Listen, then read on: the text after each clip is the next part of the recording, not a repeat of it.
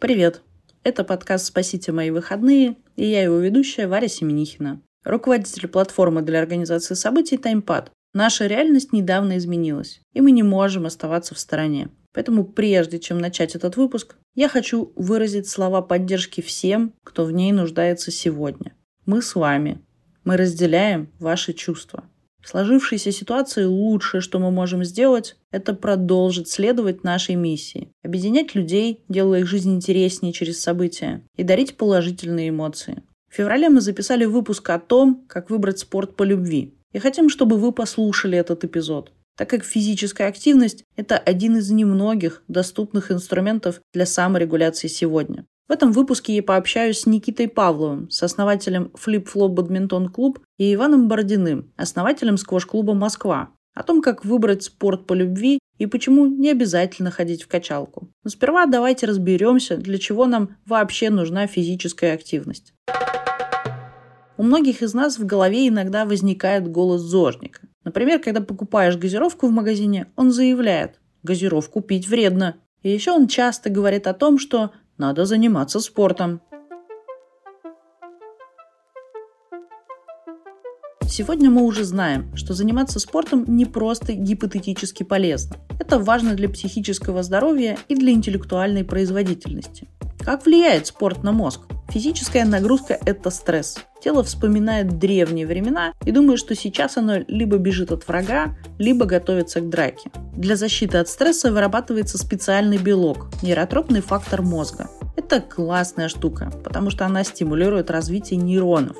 Ну и, конечно, происходит выброс эндорфинов, чтобы уменьшить дискомфорт и заглушить боль. Есть несколько теорий возникновения физической культуры. Первая – это теория магии. Ведь для древних людей колдовать было нормой. Они проводили магические ритуалы по любому поводу. Чтобы охота была удачной, чтобы дождь пошел. Ритуалы часто заключались в танцах и имитации охоты. Так что это была первая физическая практика людей. По другой теории, в основу физры лег труд. Надо было лезть на дерево, чтобы достать плод. Соответственно, надо было подкачаться, чтобы залезть на дерево. Но одна из самых популярных среди ученых теорий говорит о том, что спорт произошел от игры. Ведь больше всего люди любят играть, делать что-то просто для удовольствия, а не практической пользы. Олимпийские игры, первые большие спортивные соревнования, придумали в Олимпии в 776 году до нашей эры и больше тысячи лет исправно проводили, пока христианский император Феодосий не запретил их как языческое развлечение. Снова начали проводить игры только в 1896 году. И с тех пор профессиональный спорт становится все более жестоким с каждым десятилетием. Спортсмены вынуждены жертвовать здоровьем, чтобы завоевывать медали и бить все новые и новые рекорды. Параллельно с профессиональным спортом развивались и любительские направления, которыми могут заниматься все, вне зависимости от возраста и физических данных. Большую часть популярных спортивных игр, начиная с футбола и заканчивая теннисом, придумали в Англии. Часто это был досуг для джентльменов. Крикет, бильярд, бадминтон. Поговорим с Никитой Павловым, с основателем Flip Flop Badminton Club, о том, какое сегодня комьюнити собирает бадминтон.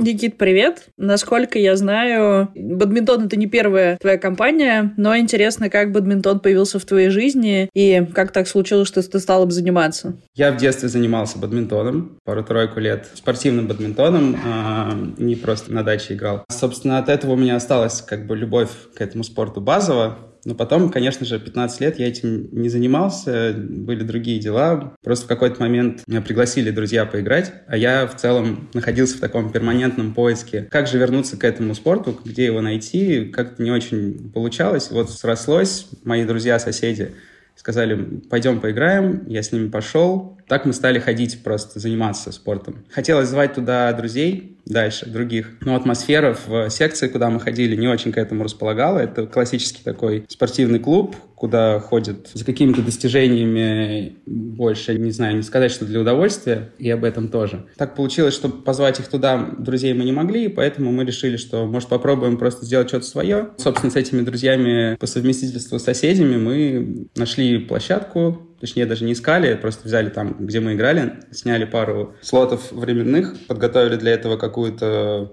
IT небольшую базу, чтобы можно было записаться, оплатить по карте. И сделали Инстаграм, позвали друзей, и пошло-поехало. Я смотрела ваш инстаграм, и там такая классная фотка с новогодней вечеринки человека в кокошнике. Расскажи чуть больше о людях, которые уже в клубе. Ну, это все, если как целевая аудитория, то в среднем это, наверное, люди там от 25 до 35 лет, плюс-минус, кому-то 20, кому-то 40, но в целом такой корень — это 30 лет. Это все креативные, около креативной индустрии в большей степени. Дизайнеры, программисты, какие-то продюсеры, фотографы, музыканты. И там, наверное, друзья этих ребят. У нас нет такого что мы зовем всех подряд Хотя, в принципе, мы открыты для всех, и нам не нужно особое приглашение. Но так получается, что у нас есть какие-то фильтры, да, тот же самый наш Инстаграм, по которому можно составить какое-то представление, что там будет. Люди, которые делятся этим со своими друзьями. Ценовая политика в том числе, да, то есть мы дороже, чем какая-нибудь классическая спортивная секция по бадминтону, но к нам ходит не только за спортом, поэтому все эти факторы складываются в то, что вот у нас такая аудитория, и она сама себя растит. Пока мы для этого не делаем каких-то спец вещей, то есть таргетированной рекламы там или что-то такого плана, это пока нам точно не интересно.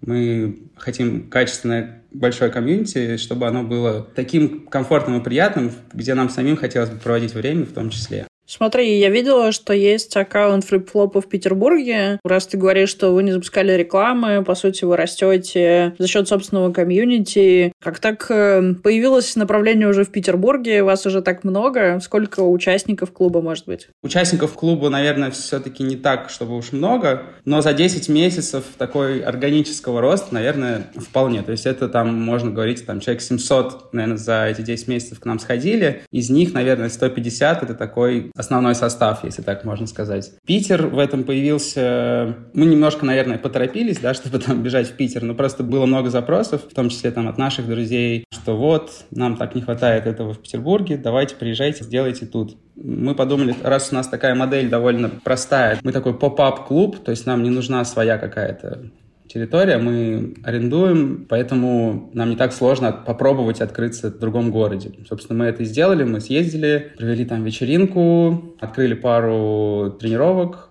наняли туда ребят, которые будут выполнять там нашу роль комьюнити-менеджеров. И сейчас это потихонечку растет. Можно ли сказать, что Flip Flop бадминтон клуб это уже бизнес или еще нет? Мы в целом начинали это как бизнес, поэтому с самого начала это бизнес. Если говорить, наверное, про окупаемость, то что, то, что интересно, да, если про бизнес, то за 10 месяцев мы скорее находились в такой фазе MVP, где мы просто смотрели, как это все принципе может развиваться, куда оно растет. Искали для себя какие-то оптимальные форматы, параллельно занимаясь нашей IT-частью. И сейчас мы уже за год набрали какой-то статистики, примерно поняли, что у нас слабое, что сильное, куда можно развиваться. Сейчас у нас есть на это пару гипотез, и вот мы там следующий год хотим посвятить как раз тому, чтобы уже выстраивать какие-то прям процессы, делить там зоны ответственности и делать из этого что-то более серьезное и более прибыльное. Ты рассказала о том, что вы вот площадку нашли супер легко и быстро, сами ходили туда играть, так появилось место, да, так стали проводить эксперименты. Опять же, обернувшись назад э, в течение этих месяцев, что было сложным, с какими сложностями пришлось столкнуться, где не ожидали, наверное, этих сложностей? Сложность как раз в площадках на самом деле основная.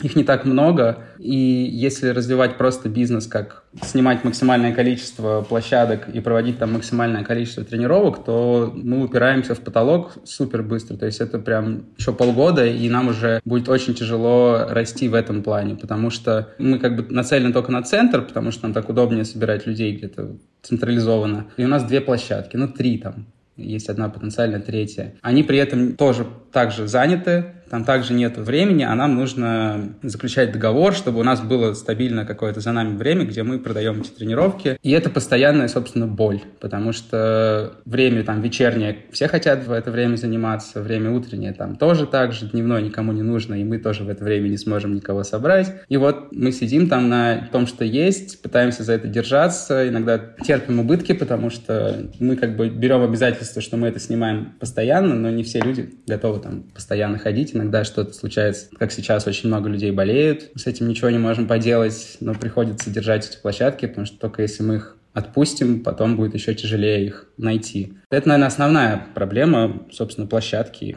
Наверное, поэтому мы как раз сейчас смотрим еще чуть-чуть на другие направления, не только бадминтон, потому что на нас как бы неожиданно свалилось комьюнити. Мы теперь как бы с этим комьюнити живем, и нам нужно сделать так, чтобы было куда расти и было чем заниматься. У вас в какой-то момент появился мерч, причем мерч продают очень много кто и много разного, да? В любом ли случае, любому ли комьюнити нужен, собственно, мерч? Как тебе кажется, усиливает ли это любую историю? Я думаю, усиливает, потому что это добавляет всему этому какой-то целостности. Самим людям хочется быть сопричастными, им хочется иметь что-то, что их подчеркнет их сопричастность к этому общему делу. А у нас, например, в кемпе вот туда приехало 40 человек, и уже вот зимний кемп, который только что закончился, там уже все люди были в каком-то нашем мерче. Он весь разнообразный, пестрый, разный, и всем как бы в кайф ходить именно вот чтобы это было Flip Flop, свитшот, а не какой-то там еще. Я думаю, что это, ну, такая неотъемлемая часть комьюнити. Как-то уже интуитивно все это требует. Даже когда у нас ничего не было, кто-то уже приходил и говорил, а где у вас там футболки? Мы такие, ну, мы, конечно, их уже делаем, но не все сразу. Какое-то время назад в Москве появился пинг-понг-клуб, сейчас бадминтон-клуб. Как тебе кажется, теперь на каждый вид спорта появятся отдельные клубы? Каким ты видишь будущее, наверное, спортивной жизни Москвы и не спортивной, наверное, какой-то, с активными видами отдыха? Мне кажется, это вот действительно как начало развиваться лет 10. Может быть, я просто тогда не замечал этого, но лет 10 назад как будто бы действительно начало развиваться. И у каждого спорта появляются вокруг какие-то комьюнити. Я не вижу в этом ничего плохого, и пусть у каждого будет свое комьюнити, пусть они даже пересекаются, объединяются и так далее. Это в любом случае классное движение, когда люди объединены уже какими-то идеями. Они не просто работают на одной работе, это уже что-то другое. Это уже что-то про их там лайфстайл, про их там жизненные принципы и прочее. И чем больше так люди объединяются, тем, мне кажется, наше общество просто здоровее становится. Как тебе кажется, такое разное количество... Ну, то есть, представим, я человек, который никогда не занимался спортом, ну, в качалку, вот я понимаю, как ходить. Ну, фитнес, понятно. Как выбрать, куда пойти? На бадминтон, на пинг-понг? Все такие классные, модные, стильные, молодежные. Наверное, как мы, например, себя позиционируем, почему, например, стоит пойти попробовать к нам. Мы не говорим, что мы спорт больших достижений. Это такой важный момент, это советское наследие, которым страдает, ну, оно как бы перешло просто во многие спорт направления, то есть ты приходишь, там очень серьезный азарт, там э, конкуренция, там люди, они агрессивно немного настроены. Это про большие достижения. Грубо говоря, у них задача стать чемпионом, всех обыграть, занять первое место и с медалью сказать всем, что вы неудачники. У нас э, нет никакого никакой цели вырастить суперспортсменов. Это просто твой полезный городской досуг. Ты ходишь, занимаешься спортом, у тебя могут быть не быть целей стать суперигроком, но ты можешь просто заниматься спортом, поддерживать себя, ознакомиться с новыми людьми. Поэтому у нас внутри уже есть такие правила, там никто никого... Мы это полностью стараемся искоренять, чтобы никто ни на кого не давил, чтобы все друг друга поддерживали. Если приходит кто-то первый раз, никто на него не смотрит там косо и не пытается сказать, иди тренируйся где-нибудь в другом месте. Мы тут все профессионалы. У нас такой суппорт. Все друг за друга, все были на этом месте, и каждый понимает, что на нем нелегко, и нужно поддержать, дать там пару советов, похлопать по плечу и пойти вместе потом пиво выпить. Каждый день появляются новые модные виды спорта. Так что если вы пока не нашли свою любимую игру, не отчаивайтесь. Следите внимательно за новостями. Вот мой личный рейтинг необычных видов спорта – Айрис. Это игра, похожая на Квидич, только вместо людей летают дроны, которыми управляют 5 человек от каждой команды. Только один дрон имеет право залететь в обруч, чтобы забить гол, а все остальные игроки должны голу воспрепятствовать. Игру придумали в 2017 году в Ирландии. Заземление Это новый вид гонки, который изобрели в Дании в 13-м. В ходе соревнования нужно поочередно бежать и плыть, бежать и плыть. Идея в том, что чемпион по заземлению будет самым быстрым человеком на Земле, по суше и по воде. В последнее время становится очень модным сквош. Возникает ощущение, что это тоже какая-то новая игра, современная интерпретация большого тенниса. На самом деле у большая история. По легенде, первый прототип игры придумали в лондонской тюрьме. Играли картошкой. А потом игра приобрела современные правила, и в нее стали играть знатные люди. Поговорим с Иваном Бородиным, основателем сквош-клуба «Москва», о том, кому точно стоит заняться сквошем.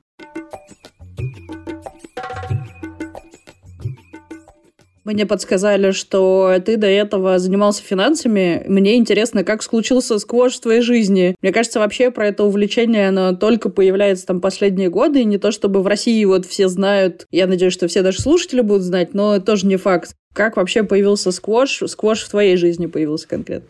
У меня, значит, был друг англичанин. Мне нравилось пробовать разные виды спорта. И я знал, что есть какой-то там такой вид спорта сквош. Я даже не помню, откуда ко мне это пришло, но знал, что там англичане играют сквош. Я им говорю, слушай, ты же англичанин, значит, ты во все вот эти вот игры типа крикета, сквоша, квидича тогда еще не было, чтобы шутить, вот, в то время. И, в общем, э, я ему говорю, давай поиграем в сквош. Он говорит, да, не вопрос, конечно, давай поиграем, надо только площадку найти, я знаю, что в Москве с этим сложно. И вот здесь первый раз такая была такой заход, когда, ну, это было лет, наверное, Сейчас скажу, лет, наверное, 7-8 назад приблизительно, попытка найти кор для игры в сквош, это превратился в там целый квест, то есть там их мало, все по каким-то уже броням постоянным и т.д. и т.п. В итоге, наконец-то я там этот корт нашел в Лужниках в мультиспорте, тогда казалось классно, аж целых три корта, и мы в какое-то супер неудобное время пошли с ним, попробовали, поиграли, он там мне объяснил правила, мне тогда безумно понравилось, мне казалось, что я в такой классной форме, ну что, я играю в баскетбол, футбол, я там бегаю, я хожу в зал. Ну, то есть мне казалось, что я супер физически готов. Ник такой, любитель попить пивка, такой с небольшим таким юношеским пузиком, как я называл его, такой расслабленный весь. Я такой на кроссовках такой весь, такой рисуюсь перед ним. Говорит, давай сейчас. Мы начинаем играть с ним в сквош, он мне объясняет правила, я сразу же схватываю. И я начинаю бегать по этому корту, как собачка. То есть мячик туда, я бегу, отбиваюсь сильно, думаю, ну вот сейчас ты этот не возьмешь мяч. И в итоге там за каких-то 20 минут я взмок просто просто как э, не знамо кто, а при этом мозговое подкрепление в голове, когда ты удовольствие получаешь, что добежал и ударил. И вот на этом всем азарте, на этих эндорфинах я такой выползаю, говорю, блин, классно, хочу заниматься. Я думаю, большая часть страны знает, потому что был у нас президент, который играл в большой теннис. Про это люди представляют, чем отличается, наверное, сквош, потому что, ну, визуально тоже ракетка, люди бегают, возможно, кричат, не знаю, кричат нет сквоша. Как выглядит игра, чем она отличается, с чем ее можно сравнить? Сравнить, потому что, я думаю, не у всех есть представление. Есть у нас э, такие апологеты, да я и сам к ним иногда отношусь. Мы так любим свой вот этот вот сквош, что немножечко там обижаемся, когда его сравнивают с теннисом или еще с чем-то. Ну или не любим этих сравнений. Но при этом э, надо отдать должное, что сквош — это прежде всего игра с ракетками и с мячом. А когда мы говорим про ракетки и мяч, мы в любом случае всегда думаем о теннисе. Да, там, если не о большом, то уж точно о настольном, да, о малом теннисе. Поэтому вот если человек, который никогда не играл в сквош, захочет понять, что такое сквош, то я всегда ему говорю, вот представь себе, ты в комнате 6 на 10, и играешь в теннис об стенку со своим соперником. Все. В принципе, понятно. Дальше уже все остальное это нюансы. Как подавать, как принимать, как не мешать другому бить. Но базово это вот, вот эта история. Сквош комьюнити сегодня, оно большое. Как ты оцениваешь, сколько вообще людей в этом комьюнити в России, наверное, нам интереснее всего?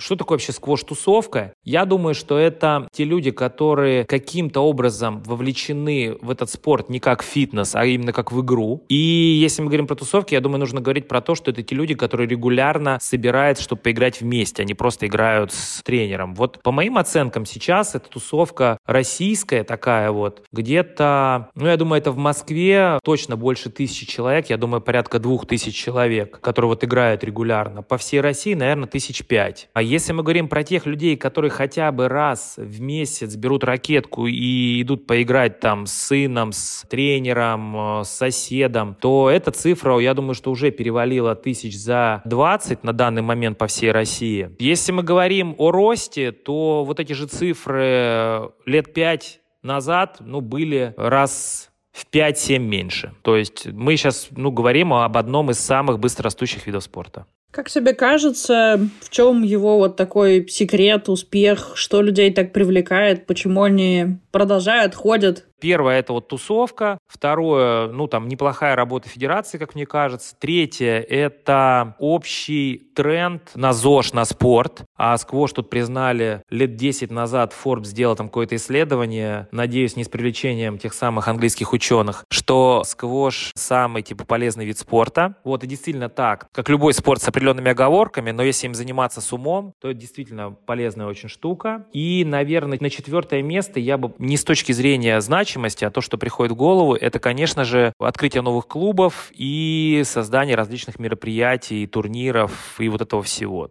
Ты вот можешь обхотеться играть в сквош, но если кортов не будет, это один из тех видов спорта, который невозможен где-нибудь э, за пределами сквош-корта. Поэтому открытие новых клубов, конечно же, влияет на популяризацию. Ну и потому что сквош классный, понимаешь? Давай вот честно тебе скажу. Мне кажется, супер. Ты много говорил как раз про площадки, их необходимость. В какой-то момент ты решил сам сделать собственную площадку. Как ты на это вообще решился? Как пришла такая идея в голову? Ну, то есть это в какой-то момент случилось и был по развитию проекта до этого, либо ты сразу понял, что без этого не стартовать? Ну, мне кажется, причиной всего этого, ну, вот в моем конкретном случае, это стал приближающийся кризис среднего возраста и какие-то поиски каких-то смыслов жизненных. И из них сделать что-то связанное со спортом точно выглядел как хорошая идея. Плюс тот случай, когда ты берешь и, э, ну, какую-то идею делишься со своим близким человеком, сейчас тогда это была моя девушка, там, а сейчас это моя жена, и она говорит, слушай, ну, выглядит классно, давай делай. Не знаю, почему она это поддержала. И это точно не была история про какой-то расчет, про зарабатывание денег, это была история про то, что что-то сделать, как тебе кажется, что в целом насколько легко, ну, из увлечения, чтобы что-то стало бизнесом? Оттуда это должно идти или от желания заработать деньги? Откуда рождаются проекты лучше? В моих ценностях точно вот лежит то, что работать только ради денег или что-то делать только ради денег, это, ну, какая-то история непонятная. Жизнь, она очень короткая. Когда ты раскладываешь любой бизнес-план на какой-то срок окупаемости, а получается, там, не знаю, срок окупаемости проекта 3 года, потом выход на пиковую доходность 5 лет, там 7 лет у тебя все хорошо, ты масштабируешься, и ты просто такой берешь и говоришься, так, подожди, мне сейчас 35 лет. Что такое плюс 7 лет? Ты такой, бамс, там 42. А как я хочу жить вот это время, да, вот как я хочу его прожить? И ты понимаешь, что тебе хочется делать что-то, в чем тебе хорошо, кайфово, не стыдно потом. И, знаешь, есть такое классное упражнение про целеполагание. Вот э, ты сначала представь, что тебе 70 лет, о чем ты жалеешь, выпиши прямо это, что бы ты хотел изменить. А потом, изменив это, опять представь, что тебе 70 лет и кайфани от этого ну, знаешь, такой возможность засейвиться и снова пережить это по-новому. Вот поэтому, отвечая, вот никому не навязываю, мое мнение про любой бизнес, это не социальный ответ, ничего, это вот про баланс твоих личных ценностей. И тогда, на самом деле, людей проще искать в этот бизнес и в эту историю, и любая проблема, она воспринимается как всего лишь, ну, это не всегда так бывает, любая проблема воспринимается как задача, которую хочется решать. Иногда, конечно, хочется все нахер бросить, это у всех. Мы уже заикались о том, что есть ряд мероприятий и форматов, которые которые помогают популяризировать сквош как спорт. Можешь ли чуть подробнее про это рассказать? Давай так, если говорим там про какие-то маркетинговые штучки, если ты не можешь своего клиента провести по всем своим продуктам,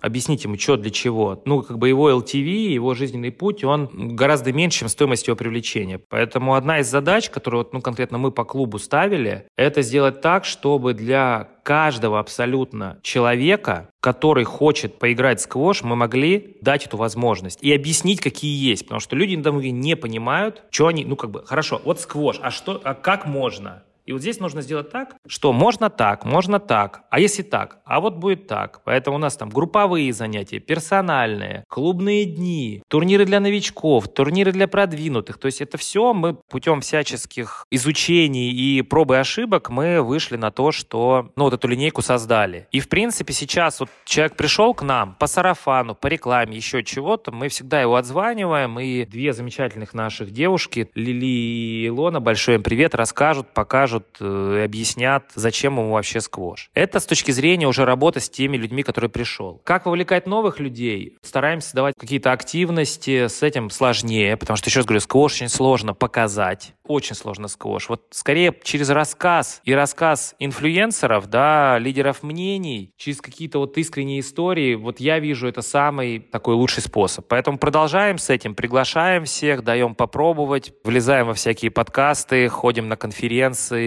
пишем статьи, масштабируя пользовательский опыт, да. Ну и плюс сквош так внезапно стал модным почему-то, я не знаю. Вот для меня это загадка. Есть, на самом деле, один туз у меня в рукаве. Я все пытаюсь его пропихнуть. И это тоже про популяризацию спорта. Это стеклянный корт. Если сейчас ты в поиске забьешь сквош Гиза или сквош Иджипт, в Египте это один из национальных видов спорта, ты увидишь египетские пирамиды, на их фоне стоит стеклянный корт. Потом, если погуглишь всякие interesting place with a squash courts in the world, ну что-нибудь такое, ты найдешь вот эти стеклянные корты, которые стоят на фоне Бурж-Халифы, которые стоят в Гранд-Централе э, в Штатах. Ну, то есть найдешь вот эти вот стекляшки много где в интересных местах. И я думаю, что если мы такие усилия ведутся, пока тяжело с этим, но ведутся, притащим стеклянный корт. Ну, кстати, будет уже этот стеклянный корт в России, в Санкт-Петербурге, так как массовое мероприятие. Он и был в России, но его не видели слишком много людей. Вот поставим его на красивое место и сделаем этому хороший пиар, то это тоже может быть хорошим кейсом.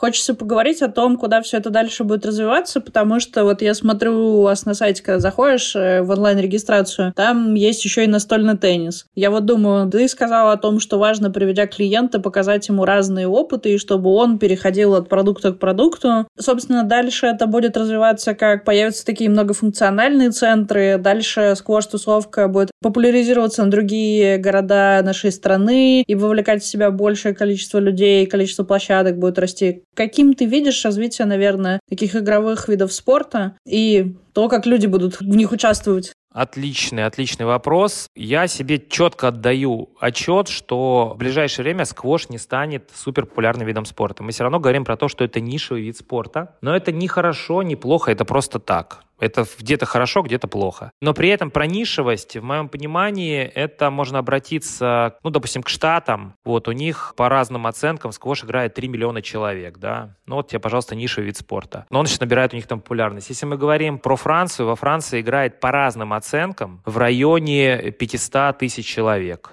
Ну вот там я общался с французами. Общаясь с разными представителями других стран, я понимаю, что емкость России с точки зрения сквоша это 1-1,5% активного населения крупных агломераций. Это приблизительно 500-800 человек ту цифру, которую я тебе назвал, там 20 тысяч, она вроде звучит хорошо, особенно когда сравниваешь ее с тем, что было. Но потенциал очень большой. Это потенциал. Как его реализовать? Сделать так, чтобы Владимир Владимирович взял сквош-ракетку в руки, а не бадминтон-ракетку с, с Дмитрием Анатольевичем. Либо же продолжать его развивать вот так органически, как мы сейчас делаем. Либо вписать его в программу какую-нибудь там национальную. Пока одного ответа нет. Как я говорил, сейчас очень здорово, что есть пока у всех основных сил, которые развивают сквош в России, у них есть плюс-минус единство понимания, что нужно делать. Это очень хорошо. И со своей стороны могу сказать, что очень здорово, что появляются новые люди, реально свежие, которые смотрят на это свежими глазами и что-то предлагают, делают, создают конкурентную среду, создают тоже клубы, тусовки. Это здорово. Опять же, придя к цифрам, если будет развиваться все, как сейчас развивается, я думаю, что в перспективе перспективе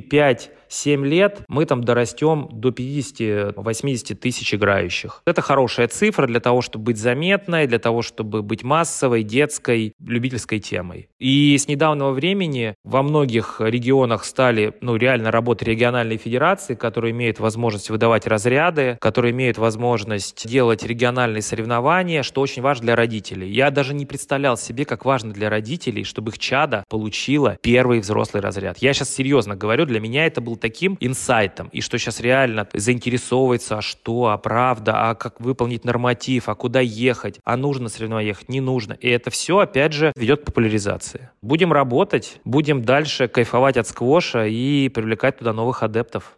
Классно, что вокруг сквоша появляется много таких людей. Мне кажется, ну, то есть практически все, что мы сегодня с тобой обсуждаем, как раз разговорит о том, что людей, которые вовлекают других людей в это увлечение, становится все больше. Истории героев доказывают, что любимый вид спорта можно превратить в дело своей жизни, которое приносит доход. Таймпад позволяет создавать и автоматизировать события любого формата и масштаба, в том числе и спортивные.